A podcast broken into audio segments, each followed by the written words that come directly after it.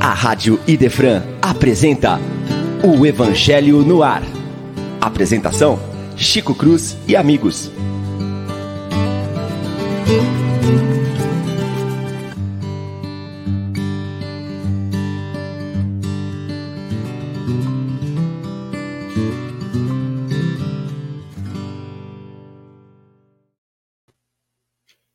Bom dia, prezados e queridos amigos, uma vez mais, aqui pela Rádio Defran, a mais amada, Franca no ar, Evangelho no ar, um dia maravilhoso, fez chuva essa semana, mas hoje abriu um sol, está um dia lindo, maravilhoso, e eu espero que este é, momento de alegria e felicidade contagie a todos nós. Vamos dar início, na manhã de hoje, ao capítulo 15 do Evangelho, Fora da caridade não há salvação. E vamos falar particularmente hoje do item 1, 2 e 3, fala sobre o que é preciso para ser salvo e a parábola do bom samaritano. Antes, porém, o nosso bom dia. Bom dia, William.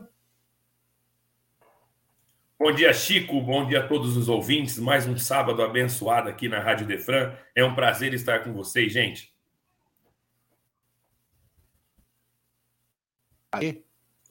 Bom dia, Paula. Bom dia, queridos amigos. É uma alegria estar aqui mais uma vez. Que Jesus os abençoe nessa manhã de estudo e de alegria, né, Chico?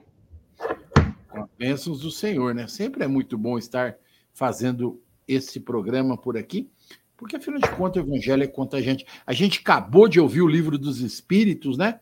Falando um assunto extremamente interessante, que é catalepsia muito bem comandado pelo nosso querido Carlos Jimenez, e com a participação do Fernando Palermo, o nome já fala tudo, né? E com a Lívia e com o Leon, que agora vão falar bom dia. Bom dia, Lívia. Bom dia, Chico. Bom dia, Will, Paula, amigos que estejam nos ouvindo. Um sábado muito feliz para todos nós. Uma alegria voltar para o Evangelho é no Ar. Sempre muito bom, né? A verdade é essa, né? É Alegria sempre nossa. tê-la aqui entre nós, né? Bom dia, Leon. Bom dia, Chico. Bom dia aos amigos. É uma alegria estar aqui. O pessoal do Livro dos Espíritos não sabe que tem que carregar o fardo. Quis levar o bônus da Lívia, levou a flor, teve que levar o cravo junto. Aí eu fui junto, peguei o embalo e fomos na mesma turma. É... Agora eles acham que eles vão levar só a parte boa do Evangelho no ar, tem que levar os cravos também, pô. Aí levar, convidar a gente. Brincadeira à parte, é uma delícia fazer o Livro dos Espíritos. Mas levamos, fomos juntos para falar de um assunto assim, não por acaso maravilhoso. Eu adoro esse assunto. Café ô, ô, Leon, isso tudo é programado. Oi. Isso é programado. programado. Se, a gente deixar, se a gente deixar só a Lívia aí, eles não deixam voltar. Então a gente manda os dois, que aí eles mandam você voltar, entendeu? É tudo programado. Exatamente. Eu vou junto para poder ter a opção de ter a, a, o retorno. Essa é a ideia. Exatamente, exatamente. Eu, particularmente, acho que isso já é um trabalho de é como fala de solapação do trabalho, né, do evangelho no ar, querendo captar, cooptar ou ajuntar os meus trabalhadores, os meus companheiros, os meus, me levar para o programa. Eu, eu, vou ser obrigado a. Né, acabei de ficar.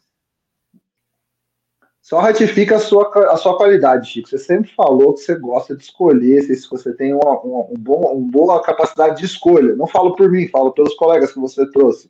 Entendeu? Então o pessoal da rádio está ratificando que você é o cara que sabe fazer é, as escolhas. É, é, o meu problema é que agora estão tá, até usando aí um tal de Pix. Eu fiquei sabendo que vai rolar um piquezinho aí para um, para outro, você está entendendo?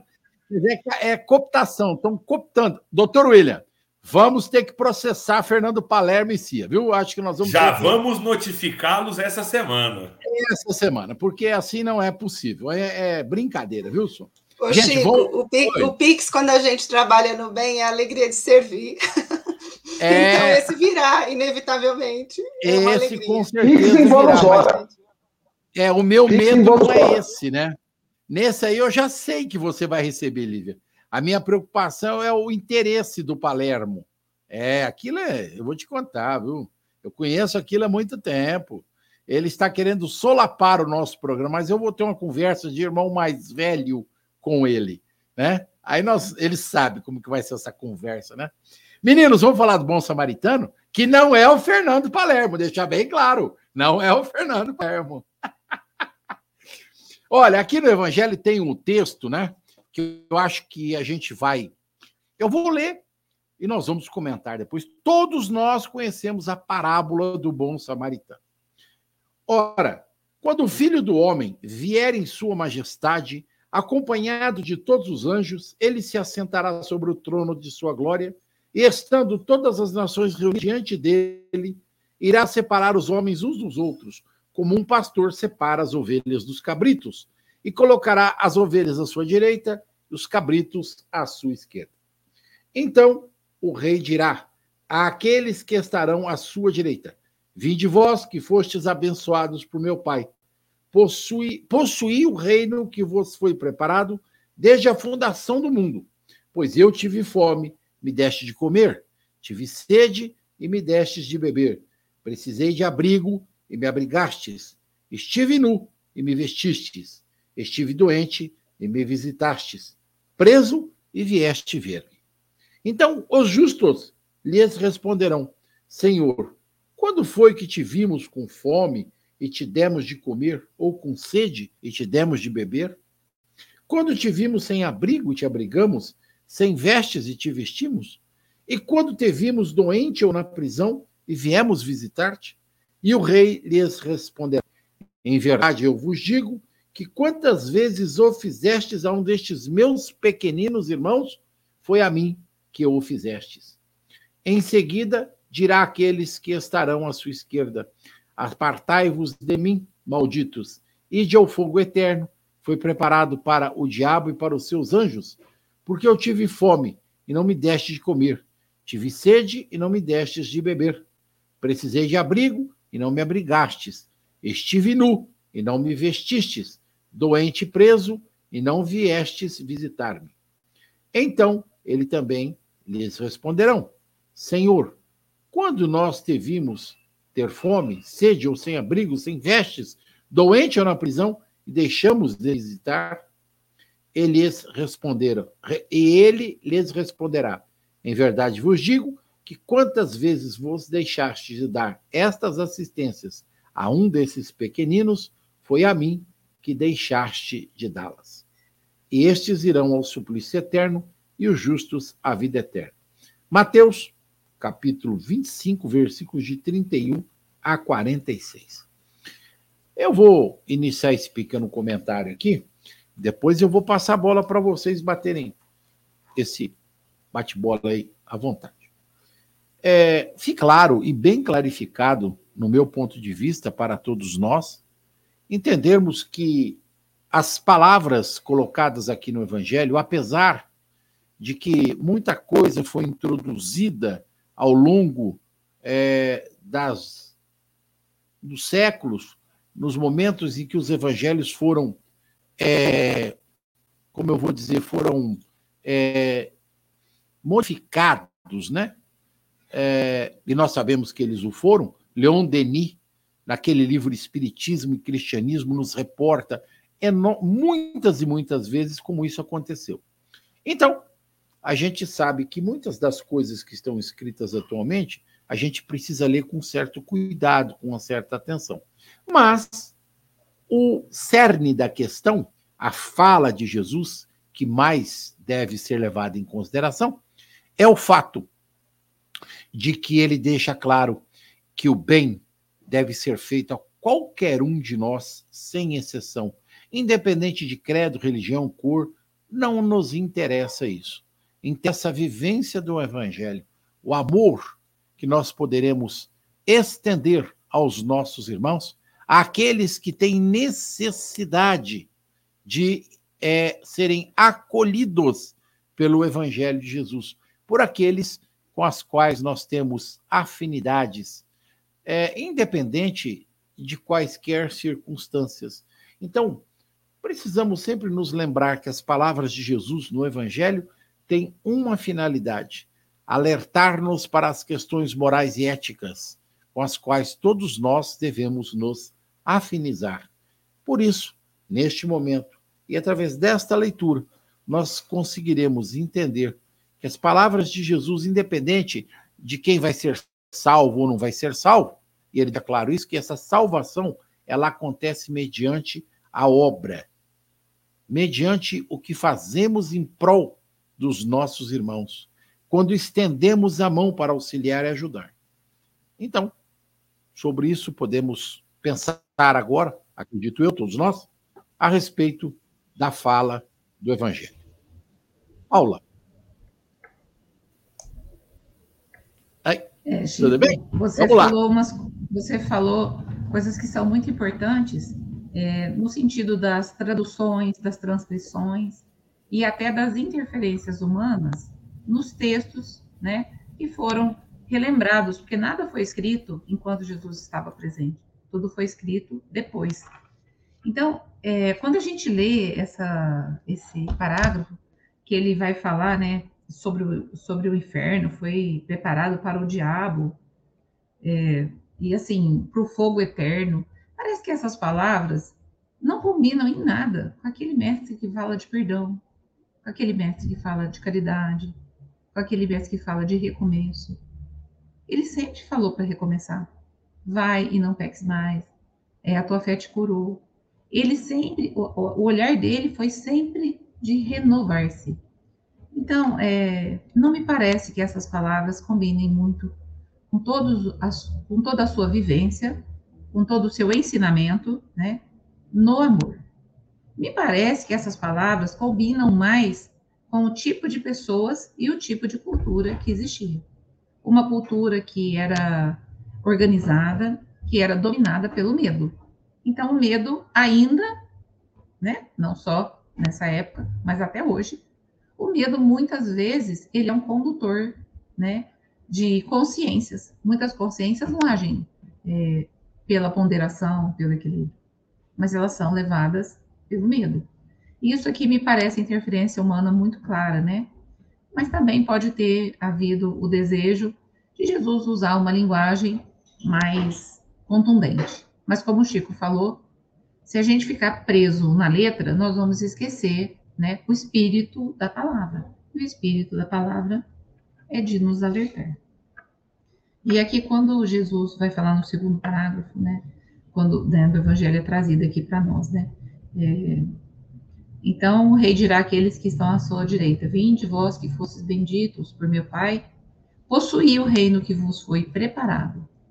Nessa, é, todas as mensagens do Cristo, elas são muito profundas, e a profundidade delas se dá também de acordo com a amplidão que a gente pode dar da quantidade de aspectos que nós podemos analisar sobre a mesma passagem. E eu fico pensando, né? O reino que vos foi preparado, a gente pode pensar que é o reino da consciência, a consciência de cada um. Esse é o reino que a gente vai herdar. Por isso que nós falamos que somos herdeiros de nós mesmos. Mas a gente também pode pensar nos diversos mundos que nós espíritas acreditamos, né? Na, nessa imensidão do mundo, na quantidade de planetas que existem, nós teremos reinos que cada um irá ser digno deles ou não. A própria Terra está se transformando. Alguns de nós iremos ficar, outros serão exportados, né? Vamos sofrer uma exportação de algum reino. Mas esse reino que ele está falando é esse que a gente vai merecer pelo amor, pelos nossos gestos de bondade, pelos nossos encontros verdadeiros ou não, pela nossa indiferença, pela maneira como a gente quer defender a justiça, pela violência, pelo desrespeito. Tudo isso também está inscrito nessa, nessa parábola. Eu penso que se a gente é, pensar num reino da nossa consciência, cabe essa parábola. Se a gente pensar no reino da própria terra, da nossa vida pós, pós essa morte dessa vida, também cabe essa questão do reino que a gente vai receber depois. Mas se a gente pensar nos muitos planetas que são habitados e nas, na quantidade de tipos de mundos, também cabe aqui essas palavras. Então, é, é uma lição profunda que a gente pode pensar sobre vários aspectos. Mas o principal é realmente o alerta. Chico, Interessante que quando a Paula falava, eu fiquei pensando exatamente nessa capacidade de Jesus como educador. Porque ele estava falando para um grupo de pessoas que compreendia a realidade espiritual dessa maneira. As figuras que ele usa expressam a compreensão que ele tinha da maneira pela qual as pessoas enxergavam o depois. Naquela concepção de vida, o depois poderia ser o céu ou o inferno. O céu para aqueles que viveram o bem, o inferno para aqueles que não corresponderam às iniciativas do bem, não viveram os preceitos divinos que tinham chegado naquela história de vida através dos profetas, das lideranças religiosas que aquela cultura tinha conhecido. Então, evidentemente que Jesus sabia e poderia falar de forma sutil e bela sobre tantos aspectos, mas ali ele, respeitando esse nível de consciência, faz essa leitura, indicando que o depois seria é, aquele instante em que nós iríamos conosco mesmo, levando essa bagagem essencial decorrente das vivências que nós tivéssemos empreendido. Então, aquele que agiu no bem aqui levaria o bem depois, e aquele que não agiu levaria depois esse estado de consciência que a Paula falou, de infortúnio, de sofrimento, que aqui ele faz a leitura metafórica do ranger de dentes, né? Mas aqui o importante para nós é que Jesus está destacando que a possibilidade de salvar-se desse sofrimento, de retirar-se desse sofrimento, que eles imaginavam que poderiam viver caso não é, correspondessem ao bem, depende muito das nossas iniciativas. Mas o que é salvar-se? Salvar-se é retirar-se de uma situação penosa, prejudicial, dolorosa, difícil. Quando o navio está perecendo, quase que sendo quase que naufragando e ele é salvo, ele sai do perigo do naufrágio para entrar, para poder aportar em terra firme, as pessoas saem com segurança. Quando uma casa é salva do incêndio, significa que o incêndio foi apagado, e o risco a que aquelas pessoas estavam vivendo deixou de, de ser um risco real, ele deixou de existir. Quando uma pessoa se salva de uma enfermidade difícil, significa que com os recursos aos quais ela recorreu e dos quais ela se utilizou, ela conseguiu debelar aquele quadro que poderia gerar para ela muito sofrimento. Então, salvar-se nessa perspectiva do Cristo seria retirar-se dessa situação penosa para adentrar uma situação espiritual e psíquica, consciencial, como a Paula falou, nós vamos usar essa figura da Paula, numa situação de conforto espiritual, de plenitude, de satisfação interior. Mas quando Jesus utiliza essa figura, que para a gente causa realmente estranheza, porque a gente se perguntaria como ele, sabendo tanto, precisou usar essas figuras? É porque ele era um mestre que sabia adequar a lição ao nível de entendimento de quem o estava escutando. As pessoas da época viam sob essa perspectiva. Ele não podia falar de mundos espirituais, ele não podia falar de realidades mais sutis, porque a, o, a base cultural na qual eles tinham se formado era essa. Por isso, no parágrafo seguinte, é, quando o fariseu vai conversar com ele, qual a pergunta que o fariseu faz para ele? Mestre, que é necessário que eu faça para entrar na posse da vida eterna? Ou seja, para entrar na vida eterna, na parte boa, que era a concepção que ele imaginava. Então, a partir daí, Jesus vai desenvolver essa reflexão, mostrando que o reino que nos foi preparado, quer dizer, nós podemos acessar esse estado de alma melhor à medida que nós nos esforçamos nas boas iniciativas. E ele aponta que o caminho para isso passa por nossa integração com o outro. Ah, mas quando foi que eu vos vi com fome, com frio, ou preso? Toda vez que fizer isso a alguém, foi a mim que fizeste.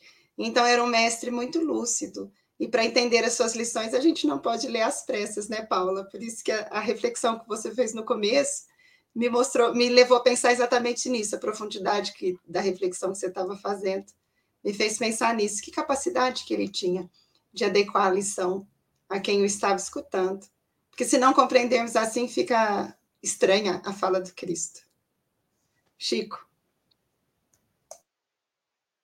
Tá mudo, Chico. Peraí, tá, agora abriu. Tá. É, você sabe que as duas falas é, se coadunam com um pensamento doutrinário. Quando nós é, estudamos Kardec, os espíritos nos chamam a atenção da necessidade que nós temos de estarmos constantemente vivendo no bem. Então, viver no bem é não só fazer o bem, não é só estudar o evangelho, né? É ter obras no bem. é estender as nossas mãos para servir, tanto no campo material quanto no campo espiritual, tanto no campo mental quanto no campo psíquico. Nós temos que ajustar isso. E Jesus o faz de uma maneira é, fantástica, né? É um mestre mesmo. Porque quando ele dá a resposta, quando ele fala exatamente isso que nós devemos, o que nós devemos fazer para estar no bem, ele enfatiza: fazei o bem a um desses pequeninos. Will. É, e, e, como ah, nós estávamos analisando agora, né, é impressionante. Essa parábola que traz, como a Lívia e a Paula estavam é, é, já é, explanando, nada mais é do que a palavra do juízo final, né? Porque se a gente parar para pensar nas escrituras, quando o filho do homem vier, é, seria o juízo final. E é exatamente nesse ponto que é importante, é, é, como a Lívia colocou, a parte alegórica que Jesus traz, né?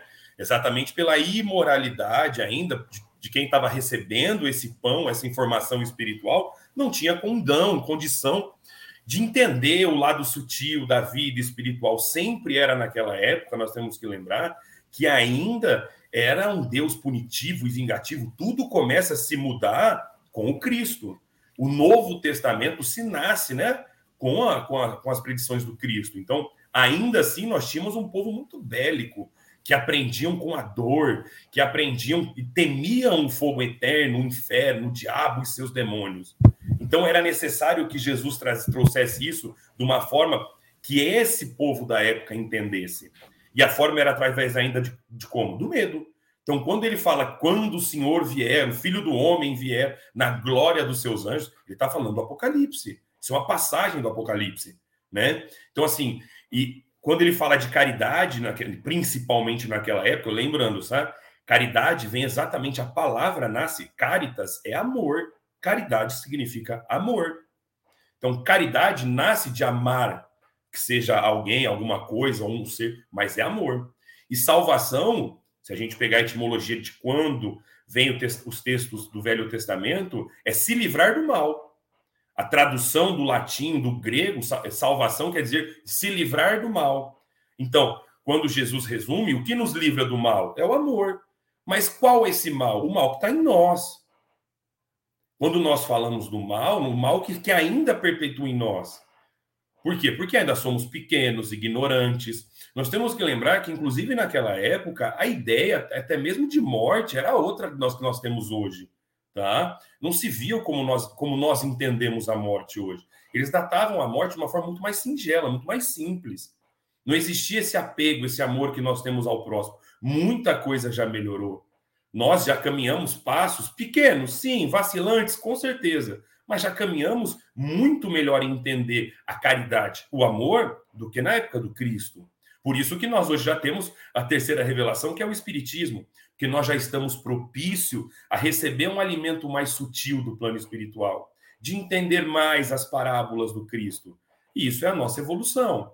Então, quando nós. É, e isso eu acho que é a coisa mais importante que eu acho belo da, do cristianismo, principalmente essa, essa explicação do espiritismo do evangelho. Em momento nenhum você vê que o Cristo pede alegoria, que o Cristo pede uma fé, que o Cristo peça uma religião. Não para salvação, para se livrar do mal, a única coisa que ele, que ele coloca é que você tem que amar caridade. Essa é a chave que vai fazer com que você evolua, com que você cresça. É a caridade.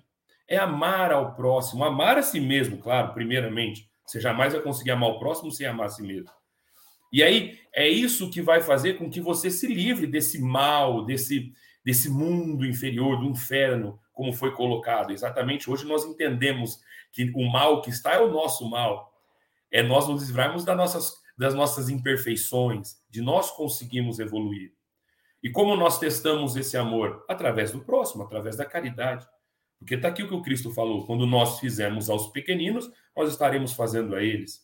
E nós temos que lembrar quantos maiores que nós, irmãos mais velhos, não façam por nós. Vamos pegar o exemplo do maior irmão, que foi o Cristo, que foi o exemplo na cruz, que trouxe que nem precisava sofrer e vem aqui nos traz todo o exemplo. Ora, que é maior caridade, que é maior amor ao Cristo do que entregar a sua vida a nós? Isso é a maior caridade. Quantos apóstolos e quantos não passaram pela morte para trazer o testemunho da fé e do amor? Quantos anjos de guarda não fazem por nós hoje os ensinamentos por amor a nós? Isso é caridade que eles fazem conosco. Então cabe a nós, com esses ensinamentos, fazer aqueles que são mais pequeninos que nós, aqueles que ainda possam não estar na mesma evolução que nós. E quando nós fizermos isso, é ao Cristo que nós estamos fazendo. E já que fazemos ao Cristo, é a nossa vida que fazemos, é a nossa evolução. Então isso é muito importante, porque o que eu acho maravilhoso, não há uma religião, apenas amor. Não há sequer um, uma palavra que Jesus fala que você tem que ser é, é, é, é, religioso, ir na igreja aos domingos. Não. Que você tem que amar.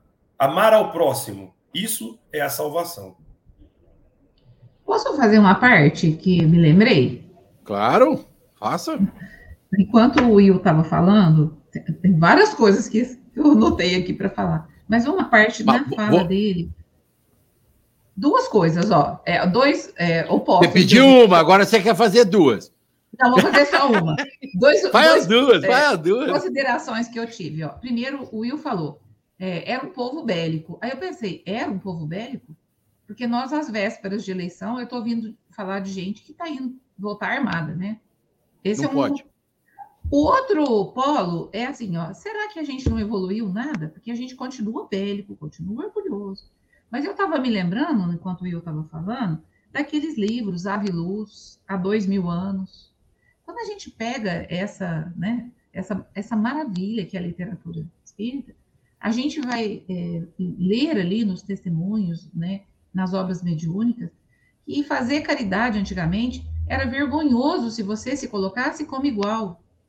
As pessoas tinham que doar, elas tinham que ser caridosas, sabendo que elas eram mais importantes, que elas eram humanas, que elas eram uma raça melhor do que as outras o nosso caminho para a gente encontrar a fraternidade e ver em cada um um irmão, e entender que cada um desses é um, um pouquinho de Jesus que vive em cada um de nós, a gente está trilhando.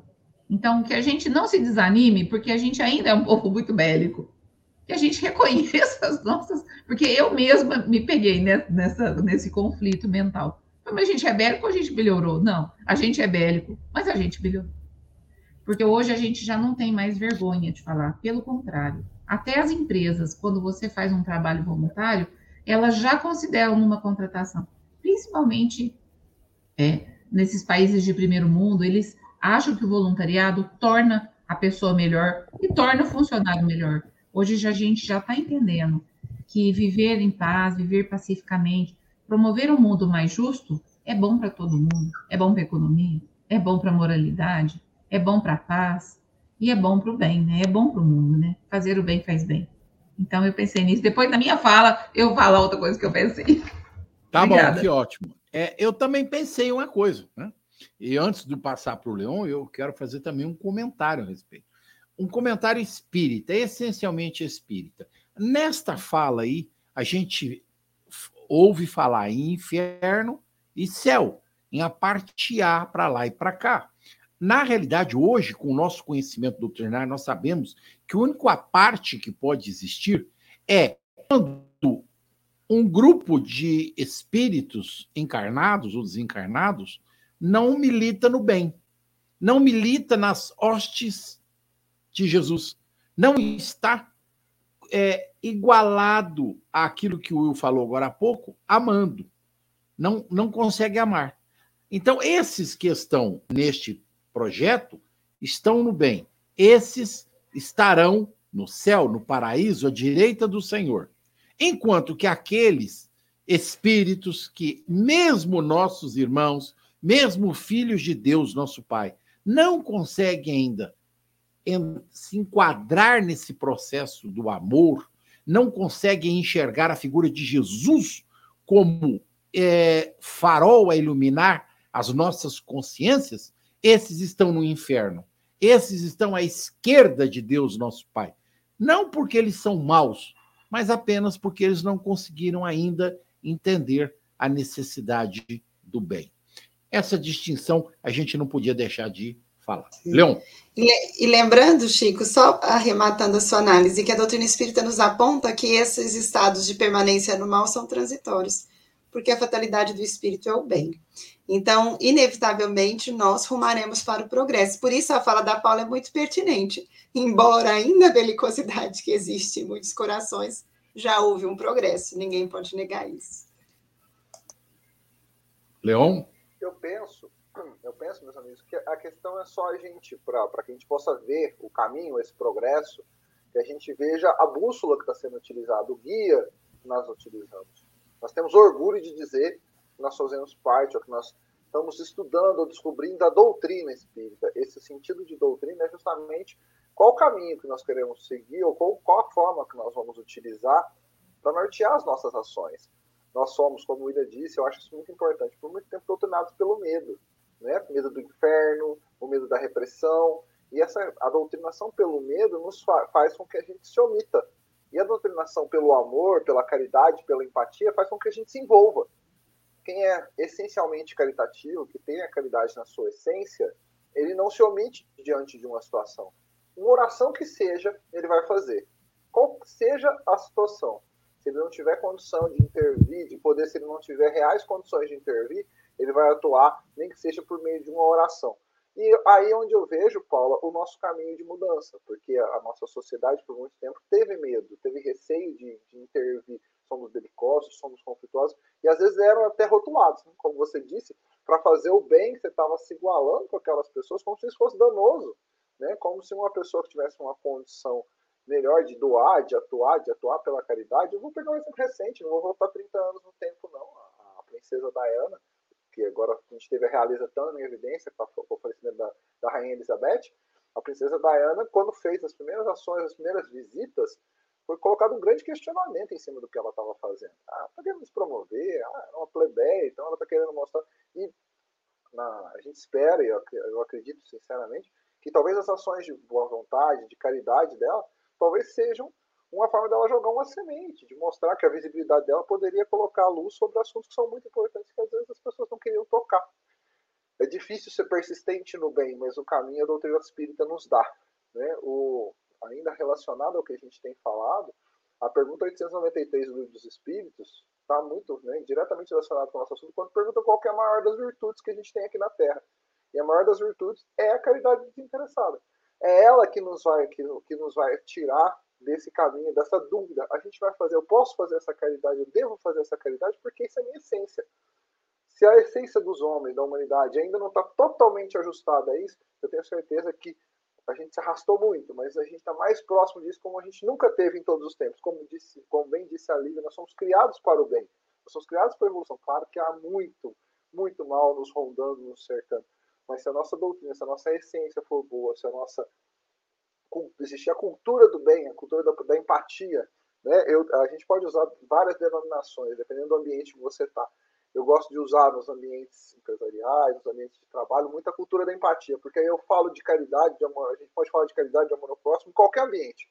Seja um ambiente de trabalho, de estudo, até no ambiente esportivo. Vamos ser empáticos, vamos, vamos fazer o que seja melhor pelos outros, vamos fazer para o outro aquilo que a gente queria que fosse que acontecesse conosco.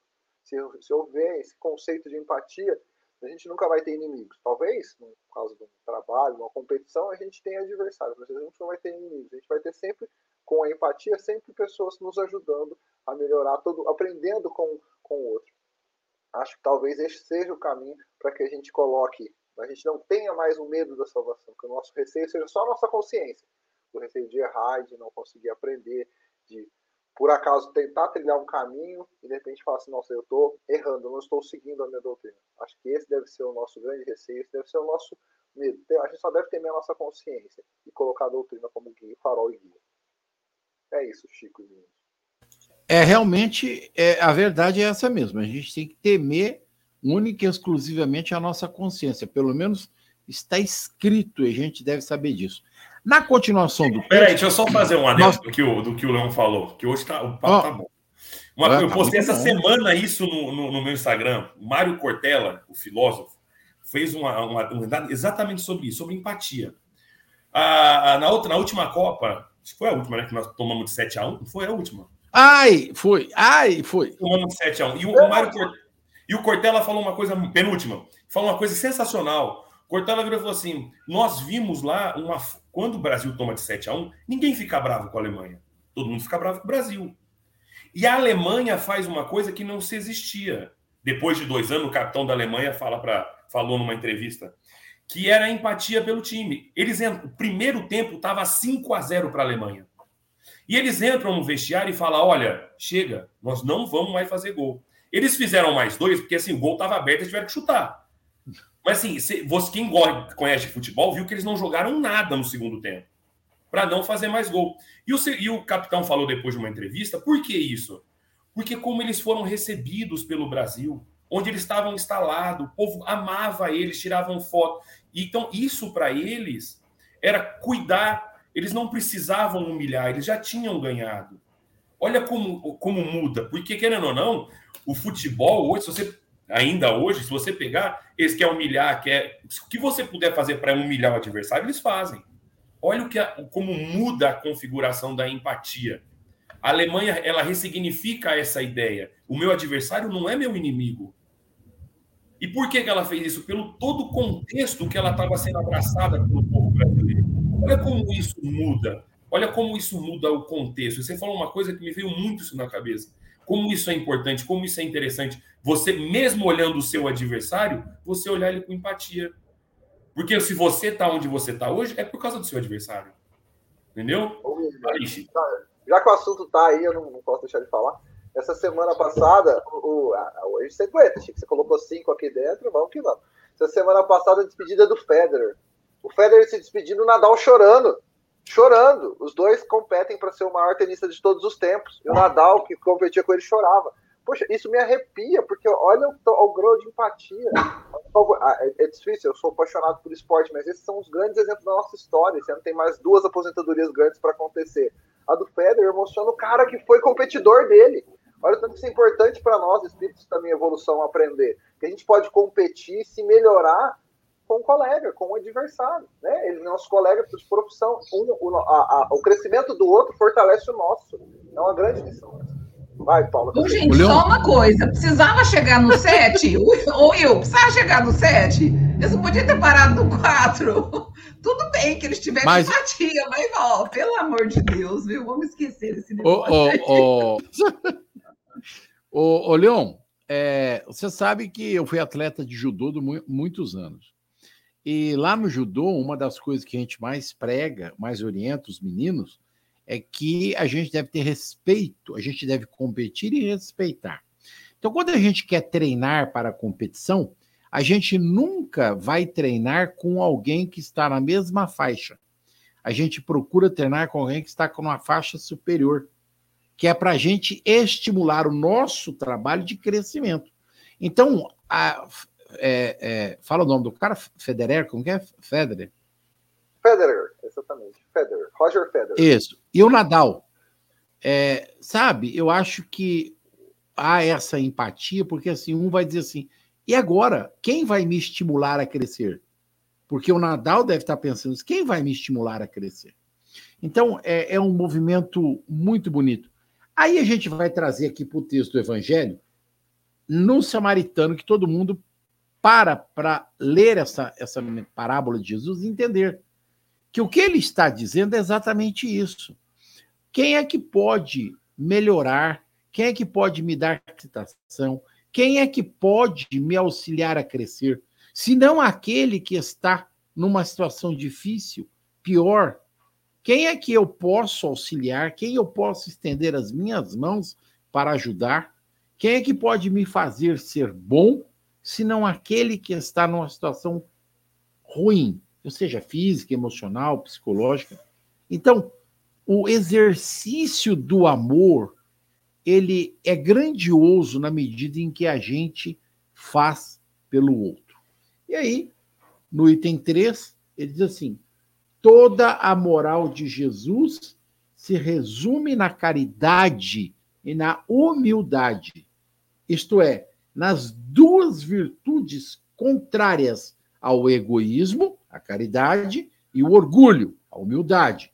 Em todos os ensinamentos, ele mostra essas virtudes como sendo o caminho da felicidade eterna. Não há outro caminho a não ser você ser caridoso e humilde. Não ser estender as mãos e trabalhar em benefício do nosso próximo.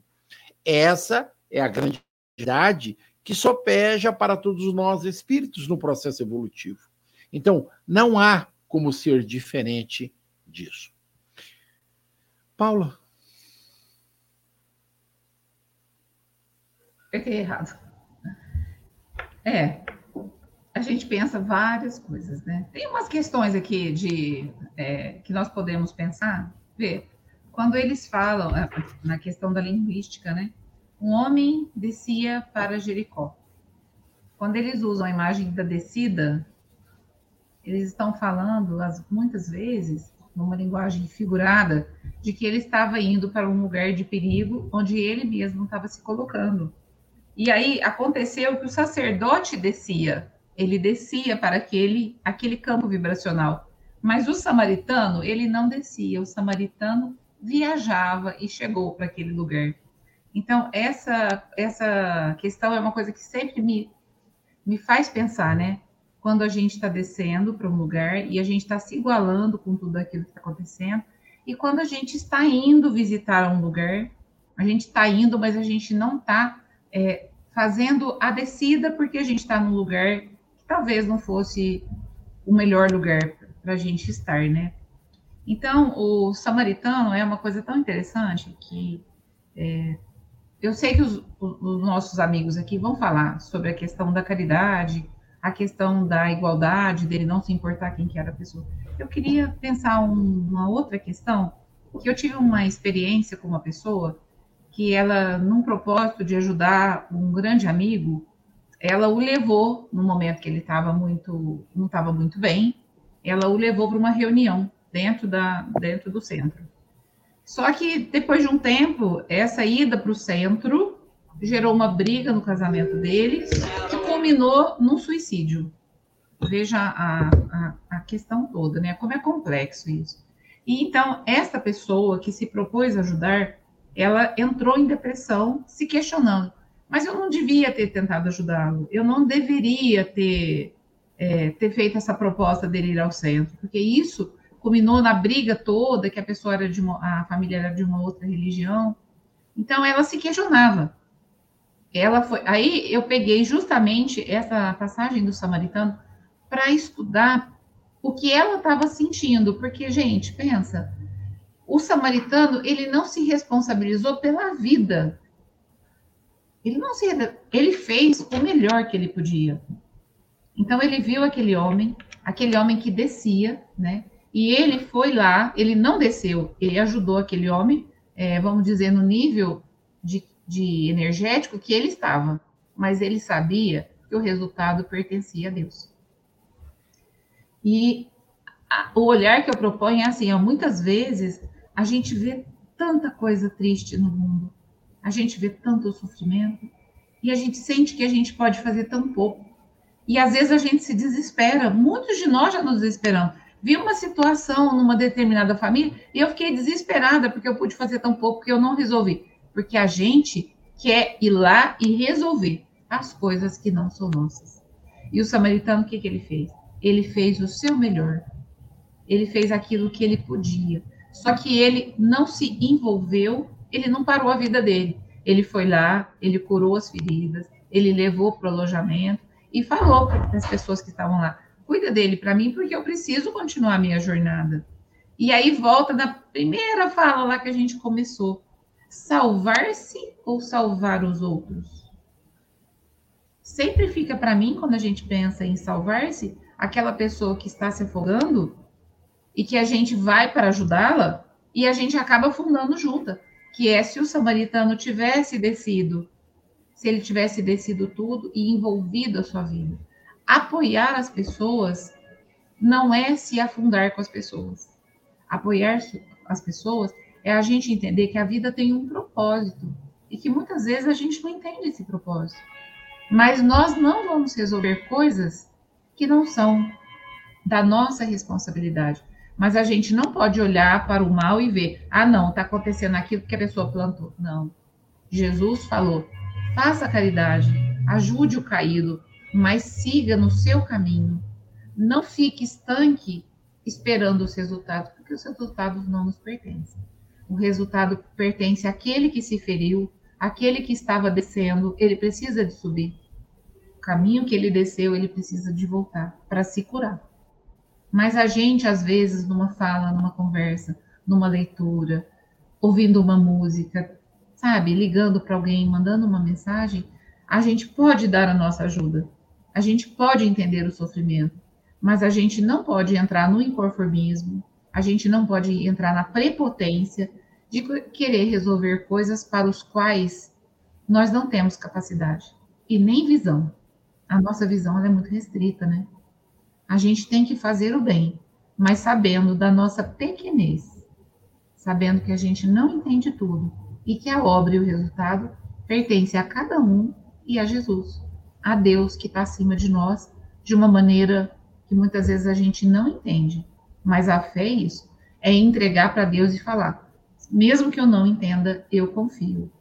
Cuida dessa pessoa no alojamento, porque eu preciso salvar-me. Eu não posso perder-me, porque senão eu serei mais um perdido. Não, eu faço a minha parte, mas aí a vida vem e vai complementar o que eu faço. Esse é outra, o outro olhar que eu queria trazer aqui. Paula. Obrigada, Chico, porque eu já ia pedir a fala, mesmo se você não me desse, tá? Eu sei. Porque eu achei que são tão preciosas as reflexões da Paula. E se a gente for pensar no, no contexto em que Jesus introduz a parábola do bom samaritano, é um contexto interessante. Um doutor da lei o procurou para perguntar o que era necessário fazer para salvar. Se é preciso pensar nisso primeiro. Quando ele fala a história, ele não fala fora de contexto. Ele está respondendo a um homem muito instruído sobre a lei divina, que era necessário fazer para salvar-se para herdar a vida eterna. E ele diz: Olha, mas o que está escrito na lei, como é que você lê? O fariseu vai dizer: é, A lei diz: ama, a Deus sobre todas as coisas e ao próximo como a si mesmo. Então, Jesus sinaliza: Faze isso e viverás. Então, primeiro, na primeira passagem, Allan Kardec nos mostra que Jesus é, introduz para nós o conceito de que o bem, a paz de espírito, a felicidade é uma construção, deve ser uma construção diária em nossa vida. Então, fora do bem, nós não poderemos obter a satisfação interior e a paz, o crescimento que nós procuramos. Isso já foi colocado ao longo do programa. Mas nessa segunda passagem, nós poderíamos dizer que Jesus está fazendo um pouco mais. Ele está nos mostrando o caminho através do qual nós poderíamos ser úteis. Porque o fariseu pergunta, mas quem que é meu próximo? Porque ele tinha entendido que precisava amar, mas amar quem? O próximo. Quem era o próximo? É quando Jesus fala a parábola do bom samaritano. E a parábola é muito profunda nos seus símbolos, porque ele está falando para um judeu e ele coloca a figura que fez o bem como sendo um não judeu. Então ele vai dizer assim: que um homem saia de Jerusalém para Jericó e se feriu no caminho por conta de ter sido exposto à ação de malfeitores. Mas por ele passaram lideranças religiosas, que era o sacerdote do templo, o levita, eram expressões de quem conhecia a lei de quem deveria viver a mensagem do bem, mas quando passa por aquele homem que tinha sido ferido, eles passam de largo. Eles que tinham tanto conhecimento não fazem o bem. Mas um samaritano, ou seja, alguém com quem tinham rixas seculares. Os samaritanos e os judeus tinham rixas seculares, eles não se aceitavam em muitos pontos. Naquele, na história de Jesus, quem é que fez o bem? Foi o samaritano. Essa figura de Jesus é profunda porque ali ele está mostrando que o bem, ele deve, para fazer o bem, nós precisamos abandonar os preconceitos de casta, de posição social, de questões culturais, é fazer o bem tanto quanto nos seja possível, em qualquer circunstância, e livre dessas amarras. E o bem com essa prudência que a Paula fala. Tem uma frase de André Luiz que diz assim: a caridade não dispensa prudência. O grande equívoco nosso é pensar que ao fazer o bem nós estamos fazendo para o outro, mas com Jesus nós aprendemos que ao fazer o bem nós estamos fazendo por nós mesmos, porque a gente melhora, cresce, progride. Um dia o William falou uma frase, o William, não sei falar igual a você, vou falar o sentido, porque eu acho ela tão bonita. Ele fala: nosso crescimento passa pelo amor ao próximo, a gente precisa amar o próximo para crescer, porque só nesse exercício é que a gente vai desenvolver as habilidades que tem. Então, o que a Paula disse é muito precioso. o samaritano faz a parte dele, o resto não era dele, não era competência dele. Porque aquele indivíduo tinha uma jornada e ele também. Mas o importante para nós é que ali naquela hora ele não olhou se era alguém que vinha de Jerusalém. Ele não perguntou: olha, você vai ao mesmo templo que eu? Você partilha da mesma crença? Não. Era alguém que precisava, era o pequenino no símbolo, era alguém que precisava receber alguma coisa. E o samaritano tinha o sentimento desprendido bastante para fazer a sua parte. Então, o bem nosso precisa ser feito nessa perspectiva. Como, quando, onde, de que maneira? Igual o outro, não as minhas habilidades são diferentes, os momentos pelos quais eu passo são outros, as circunstâncias com as quais eu me deparo são diferentes das dos companheiros que eu tenho. Mas nessas circunstâncias minhas, nesses momentos meus, eu posso ser útil. Mas ser útil para quem é muito, muito fácil e devo começar fazendo, por aqueles que leem a vida na mesma ótica que a minha, que estão no mesmo cenário que o meu, que são da minha família e dos meus amigos, mas não posso ficar centrado só nisso. Porque o amor é uma coisa mágica, ele começa aqui, mas ele deve se expandir. Né? Então, a figura do Cristo é essa figura linda que vem mostrar aqui para o fariseu: olha a profundidade do diálogo. Ele está falando para o doutor da lei: olha, é preciso fazer o bem, mas não só para os seus, não só para os homens do templo, não só em circunstâncias determinadas. É preciso ser bom sempre, tanto quanto seja possível. E isso é acessível para nós, porque se a gente for transpor para o nosso cotidiano a figura que Jesus traz, quer dizer, faz isso e viverás. Então, dentro do nosso cotidiano, nós vamos encontrar as maneiras de ser úteis, mas sempre nessa chave de explicação que a Paula colocou. Ser útil não querendo fazer a parte do outro, não tomando para mim a tarefa que não me pertence, ela não é da minha competência, mas assumindo a parte que é minha. A minha parcela é ser útil. Depois, aquele indivíduo precisa fazer por si mesmo a vida vai pedir a ele que seja assim. Bem assim mesmo, não, não há dúvida de que é exatamente dessa maneira. É, bom, William e Leão, é, vamos dividir o tempo, nós temos oito minutos aí para encerrar o programa. William. Vou, vou, tentar ser bem, bem rápido e sucinto, porque a, a, as flores do nosso programa já mataram a pau. Mas é, eu entendo que os espíritos superiores, pelo menos eu penso assim, eu acho que eles já fazem esse bem ao próximo de uma forma tão, tão natural que eu acho que sequer eles pensam nisso. Nós chegaremos a esse ponto, né? Nós chegaremos a, a fazer a, a, a, caridade na nossa evolução como uma rotina em nossa vida.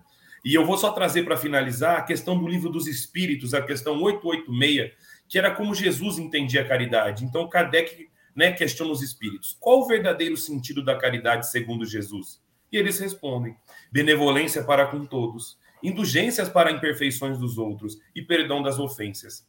Benevolência para com todos, olha, gente, é só a gente pensar caridade para todos os nossos irmãos. Entender a pequenez de cada um como nós entendemos a nossa.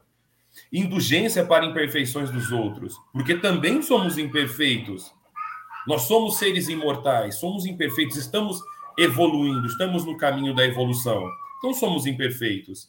E perdão das ofensas. Se nós somos seres imortais e na nossa vida transportam pessoas que nós ofendemos no passado, que estão aqui para que nós possamos aprender, se nós não perdoarmos, esse ciclo se perpetuará por várias existências. Então, lembrar da nossa pequenez e perdoar as ofensas dos outros. E por isso que eu trouxe essa última questão aqui, que eu acho que é, é, é, é tão bela o, o ensinamento do, do, livro dos Espíritos, que dá para a gente compreender bem, viu? É isso aí, Chico. Leon, senão não vai dar tempo. É, é, eu agradeço, agradeço. É, Leon, fala. Rapidamente, eu já falo, já, já fechando, uh, o que o Chico, o que o William disse é que realmente, quando a gente tiver a grandeza desses espíritos do Cristo, desses grandes seres, vai ser natural fazer certas ações. Mas eu acho que no mundo que nós estamos, a gente ainda vai precisar não forçar, mas mostrar a, o propósito das nossas ações no bem. Eu vou pegar para fechar, estou muito influenciado por essa história, a saída do Mandela da cadeia para assumir, a, pra assumir a, a presidência da, da, África do Sul. Ele convida os carcereiros para assistir à posse dele. Ele ficou 27 anos preso, ele quebrou pedra por muito tempo. E as, as pessoas ao redor dele falaram: por que você vai convidar os carcereiros? Ele falou assim: se eu, a minha liberdade só vai ser plena quando eu me libertar do rancor e da mágoa que eu sentia dessas pessoas. Hoje eu me sinto livre quando eu convido eles para ver eles assumindo a posse da África do Sul no início do século dos anos 90. Então talvez seja esse o caminho né? O exemplo, nós, a humanidade, vamos ter que fazer, às vezes, forçar, temos que reverter quadros tão graves como esse exemplo que, a gente, que, eu, que, eu, que eu lembrei aqui do Mandela, como tantos outros exemplos, porque nós temos muitas coisas, muita vingança, muito, muita belicosidade, como disse a Paula ainda no nosso, no nosso, no nosso meio. Mas tenho certeza que a gente pode exercer isso e pode fazer de uma forma diferente. Gente, hoje dá para falar muito tempo. Vamos seguir, vamos encerrar com o coração no partido. A gente tinha muito para falar, mas o capítulo é especial, né, Chico? Então vai ser todos. Oh, todos eu, eu assim, é, ao longo desse, desse mês, nós vamos voltar a tocar nesse assunto inúmeras vezes. Eu acho que a gente não pode esquecer, né?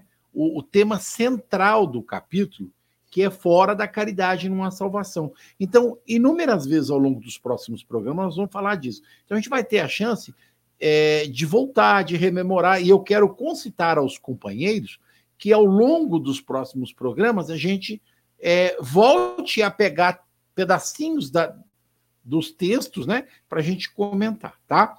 Então, agora as despedidas da Paula, porque faltam só quatro minutinhos, três, inclusive, não é quatro mais.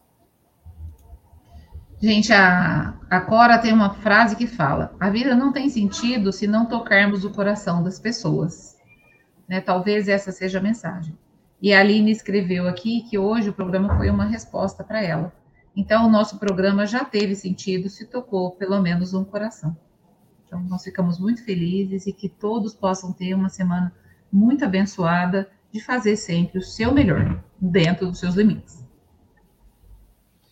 Lívia. O Emmanuel tem uma frase linda que diz assim: o exercício do amor verdadeiro não deve cansar o coração que o nosso coração nunca se canse de amar um pouquinho mais, nessa perspectiva que o William leu agora do, do livro dos Espíritos, né? Fazer o melhor, compreender um pouco mais e ser útil quando seja possível. Obrigado a todos que estiveram conosco e uma excelente semana para todos nós. E um sábado muito feliz. Muito obrigado, Lívia. É sempre muito bom ouvir o, o, os, os tchauz de vocês. Sabe, cada um de vocês traz uma coisa diferente que fecha o programa. William vou trazer também uma do Emmanuel, que a entendimento de caridade. Caridade é um conjunto de valores morais e intelectuais que permite sermos dono do próprio destino pelo reflexo de nossas ações. Então fica aí para a gente refletir. Foi muito bom o programa, tem muita coisa para falar, mas vai dar para decorrer Sim. em outros programas, viu? Que Jesus nos abençoe sempre, que sábado seja sábado abençoado para todos nós, gente. Muita paz, muita saúde. Foi um prazer estar com vocês. Obrigado, ele. Leon estão com a vocação de quebrar minhas pernas, né? cada um com uma frase mais bonita que a outra. Eu pensei assim: vou conclamar o Curitiano e o Palmeirense para ser empático e torcer para o meu time hoje às 5 horas da tarde. Né? Torcerei pelo seu time, pode ter certeza disso. Quero ver. Torcerei pelo seu time. Brincadeiras à parte, uma grande semana para todos nós. É uma alegria maravilhosa estar aqui, que a gente possa praticar todos os dias a nossa caridade cotidiana, vai fazer a nossa vida muito melhor, não temos dúvidas disso. Um abraço a todos, até semana que vem. Deus quiser. Eu também vou trazer importante, viu? É a seguinte, prezados e queridos amigos, nunca deixe a paz de coração se afastar do cotidiano de suas vidas. Independente se você torce para o Corinthians ou para o Palmeiras, se você está à direita ou à esquerda na política, não se esqueça que o farol que ilumina as nossas existências é Jesus, nosso amado Mestre. Que a paz do Cristo tome conta dos nossos corações, não só neste final de semana, durante toda a semana, até o próximo programa com as bênçãos do Cristo.